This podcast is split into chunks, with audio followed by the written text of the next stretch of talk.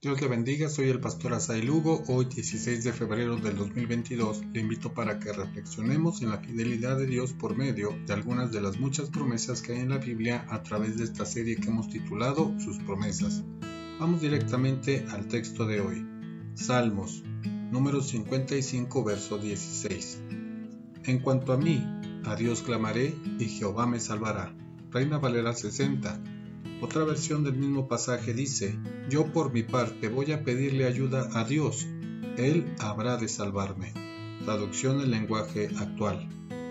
El salmista expresa una oración de súplica por la persecución de sus enemigos, motivo de la perversidad del ser humano, la traición y la tristeza que le han causado a alguien que consideraba su amigo, el salmo incluye también una importante e intensa exhortación a depender y confiar en Dios. Jehová nos salvará de esta situación. ¿Cuáles son las enseñanzas para nosotros en este día? Dios escucha nuestra oración. Tenemos descanso y seguridad de su salvación. Cuando clamamos a Dios, Él interviene de manera providencial para salvarnos. Se trata de fe en el Señor. Tengamos esperanza en Dios porque es una promesa que se cumple cada día. Jehová nos salvará. Nuestra convicción es que Dios cumple su palabra y si lo dice, así será.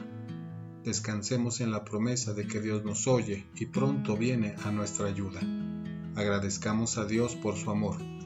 Mañana, dediquemos un tiempo para seguir meditando en su palabra y conociendo sus promesas. Dios le bendiga.